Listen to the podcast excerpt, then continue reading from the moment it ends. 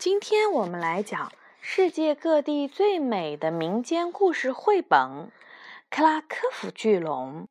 这本书是由保加利亚的阿尔邦·伊万洛维奇·莱尔写的，法国的格温·克拉瓦尔画的，是由未来出版社出版的。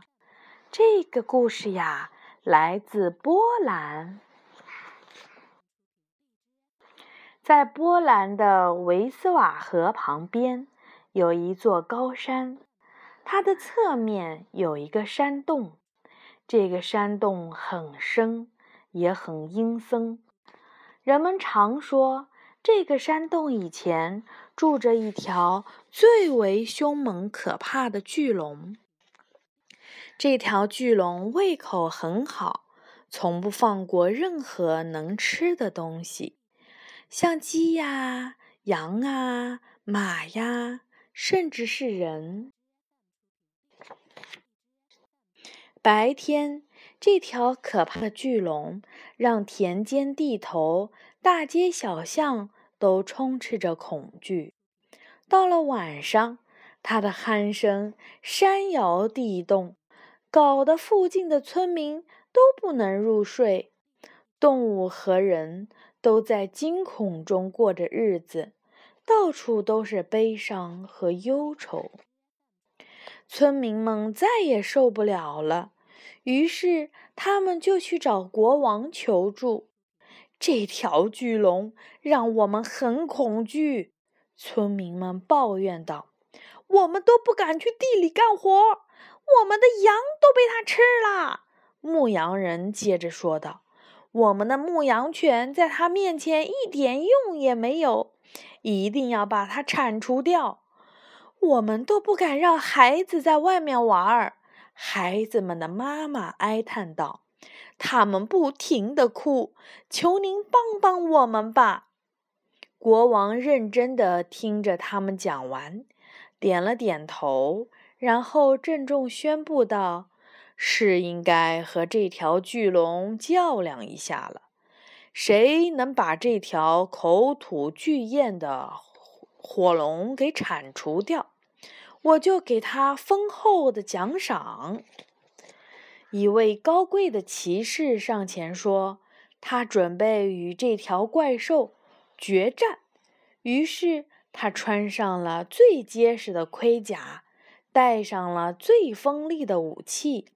骑上他的千里马就出发了，可是还没有到达山顶，巨龙朝这位勇敢的年轻人吐了一口火，他一下子就滚到了深渊底下。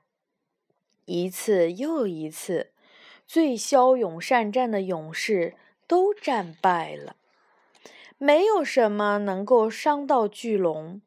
弓箭从它的皮上擦过，箭也弯了，毛像火柴一样被折断了，好多战士都失去了生命。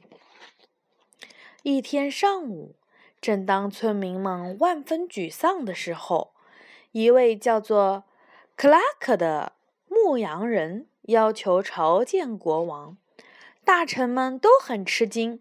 就把这个穿得破破烂烂的年轻人带到了国王的面前。当克拉克向国王说明他想要和巨龙作战的时候，满朝的文武都大笑了起来。这么多英勇的战士都失败了，你怎么敢声称就能够战胜巨龙呢？你的战袍呢？你的头盔呢？你的战马又在哪里呀，陛下？这个年轻的牧羊人胸有成竹地说道：“请相信我，您绝对不会后悔的。”那就让他碰碰运气。国王做出了决定：如果他能够成功的铲除恶龙，那我就把女儿许配给他。克拉克向国王深深的鞠了一躬，就走了。克拉克回到家里，从壁橱里拿了一些还在燃烧的木炭，又拿了一块很新鲜的羊皮，然后就向山里走去。他走到恶龙住着的山洞前，从口袋里把羊皮拿出来，然后把火红的木炭包在了羊皮的里面。他迅速把羊皮放在洞口，然后自己就躲在了一块石头的后面。恶龙早早的就起来了，他饿得心急火燎的，于是就从洞里走了出来。嘴里发出了可怕的叫声，他一看到这块羊皮，就扑过来，一口吞了下去。嗯，但是羊皮在他的肚子里马上就燃烧了起来，疼得他歇斯底里的乱叫。恶龙一边往河里跑，一边不停的嚎叫、喘气、吐火。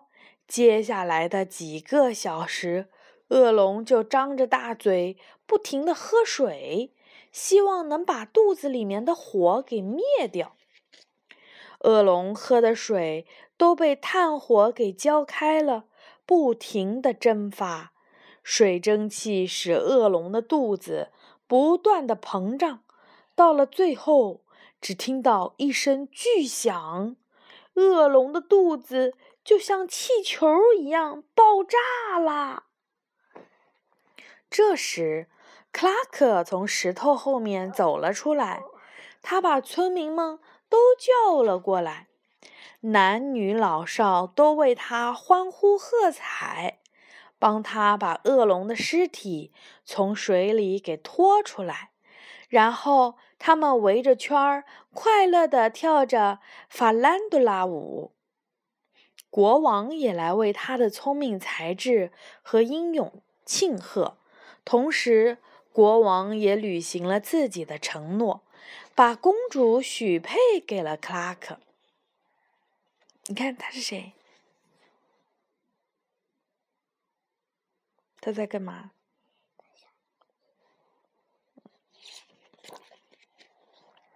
就这样，年轻的牧羊人铲除了巨龙。又和公主成了亲。多年以后，克拉克成了一国之君。他不敢忘记恶龙曾经带来的灾难，于是，为了让他的臣民不再受到伤害，他下令围绕着这个城市建造了高高的城墙。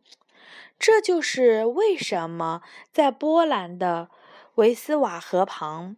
直到今天，都矗立着一座有着高高的城墙的美丽城市。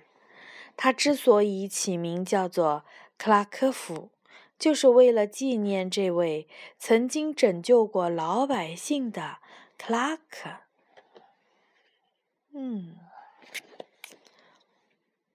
这就是来自波兰的故事——克拉科夫巨龙。好的。小朋友们晚安吧，小朋友们晚安。